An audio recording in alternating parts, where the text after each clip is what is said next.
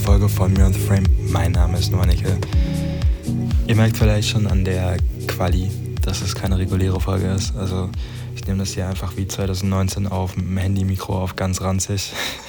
Als ich mir um 1 Uhr irgendwas dachte, machen wir jetzt mal, nehmen wir mal einen Podcast auf. Gar keine Ahnung haben, was das bedeutet. Und auch so ein bisschen diese Unperfektheit dieses Jahr, weil 2022 war echt ein sehr gutes Jahr, ein sehr befreiendes Jahr, in dem ich sehr viel machen konnte, was ich die letzten zwei Jahre irgendwie immer nicht geschafft habe und irgendwie, was sich verschoben hat, wegen, ihr wisst es alle, wegen Corona und so. Ich schätze, das ist bei jedem so. Ähm, deswegen war das irgendwie immer nur noch krasser und nur noch krasser und nur noch krasser und noch mehr und noch mehr und noch mehr. Und dann war der Dezember so irgendwie ein bisschen enttäuschend.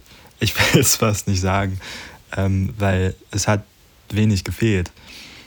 Aber es ist, dieses ganze Weihnachtsding hat irgendwie dieses Jahr nicht gehittet.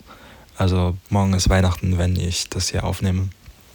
Es kann literally jeder Tag sein. Also klar habe ich mal irgendwo wahrscheinlich Driving Home for Christmas oder Last Christmas oder so gehört. Wahrscheinlich hat auch Mariah Carey aus dem einen oder anderen Lautsprecher mal irgendwo geblurkt, aber so, das hat irgendwie alles nicht geholfen, weil ich weiß, Menschen feiern dieses Jahr alleine, die ich kenne. Ähm, und das alleine reicht schon dafür aus, diese ganze Scheiße hier nicht zu glorifizieren. So. so, und von daher bin ich mal gespannt, wie Weihnachten dieses Jahr wird. Aber das eigentliche Thema der heutigen Episode ähm, ist einer meiner Neujahrsvorsätze, beziehungsweise es ist eigentlich dumm, über Neujahrsvorsätze zu reden, weil ähm, es genau darum geht, sich keine Anlässe nehmen zu müssen, um irgendwas machen zu dürfen, in Anführungsstrichen. Weil wenn ich so rückblickend die krassesten Sachen, die so am meisten Spaß gemacht haben in 2022 oder auch die Jahre davor ähm, betrachte, waren das irgendwie so richtig unnötige Sachen. So Sachen, bei denen es keinen Anlass gab, auf den man sich irgendwie einen Monat lang gefreut hat oder so und dann vielleicht enttäuscht war, weil man sich zu viel gefreut hat oder sowas. Sondern das waren so Momente wie irgendwie so eine richtig unnötige, dekadente Großraumtaxifahrt vom Hafen zur Unterkunft, obwohl der Fußweg nur fünf Minuten sind. Es war ein Stromtaxi, ich kann mich noch rausreden. äh, nee. Ähm, aber es war einfach lustig.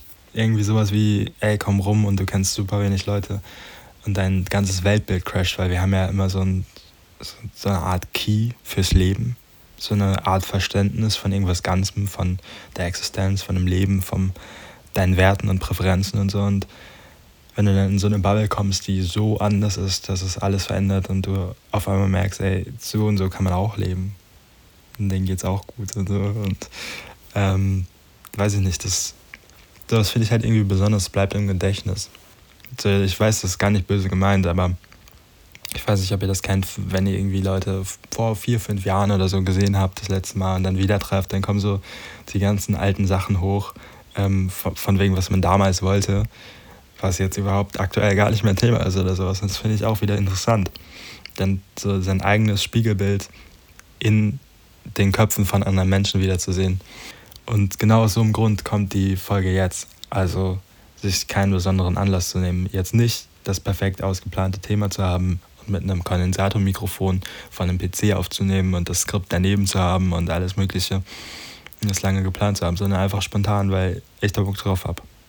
Aktuell sehen die Tage auch wieder aus wie so ein ZDF Color Grading. So ein grün-grauer Semi-Depressionsschub aus Krimis, der uns seit Jahrzehnten repetitiv um 20.15 Uhr serviert wird und man fragt sich, ist der Programmdirektor eigentlich mit Till Schweiger verwandt oder warum merkt er nicht, dass der jährlich irgendwie das Gleiche abnickt? äh, an solchen Dreckstagen, finde ich, kann man das ganz gut praktizieren. Ähm, einfach irgendwelche Sachen ohne Anlass zu machen. Einfach irgendwie mit Hemd und Anzughose in Rewe zu gehen. Einfach weil man es kann.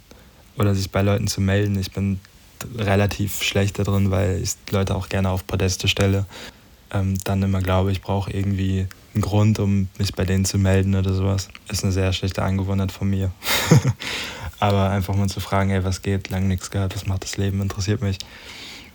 Oder warum sind, sind Leute so, dass sie zu Weihnachten super spendabel sind und sich nach Charity-Sachen umgucken oder die Welt verbessern wollen oder so. Warum nur zu Weihnachten? Machst du das wirklich, weil du zu Weihnachten, weil sich zu Weihnachten so dein Weltblick verändert oder machst du das wegen der Steuerermäßigung oder warum?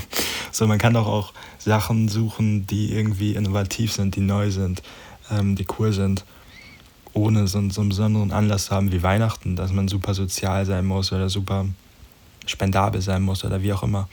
Oder auch einfach irgendwo hinzugehen, wo du normalerweise nie hingehen würdest, weil irgendwer anders geht. Oder irgendwen einzuladen ohne Anlass, was zu kochen, irgendwie sowas. Ich glaube, das ist das, was solche Tage, die an sich schon scheiße aussehen und auch meistens irgendwie scheiße sind, so ein bisschen aufzuwerten. Oder so unschöne Dinge zu erledigen. Ich habe zum Beispiel so eine beschissene Januar-Tradition, dass ich jedes Jahr die eine Leinwand, die ich habe, ähm, übermale.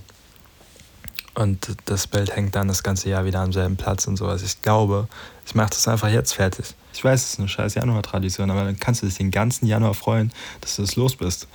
Oder einfach Möglichkeiten zu sehen, jetzt, wo man gerade vielleicht frei hat, in eine andere Stadt zu gehen. Irgendwo, ich weiß, Urlaub und sowas ist immer schwierig, weil muss man sich genehmigen lassen und sowas, wenn man keine Ferien hat.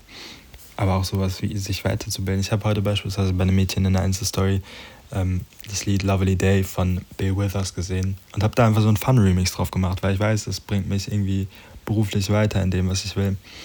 Und ähm, ist zwar so generische Dance-Pop-Radio-Scheiße geworden, so, aber es, es macht halt einfach irgendwas, wenn du da ein bisschen Zeit rein investierst, auch wenn du keine konkrete Vorgabe hast oder keinen konkreten Anlass hast. Was ich jetzt gerne noch anfügen will, ist, ich habe die ganzen Sachen bezogen darauf, ob du Anlässe hast, also die du brauchst, um Sachen zu machen.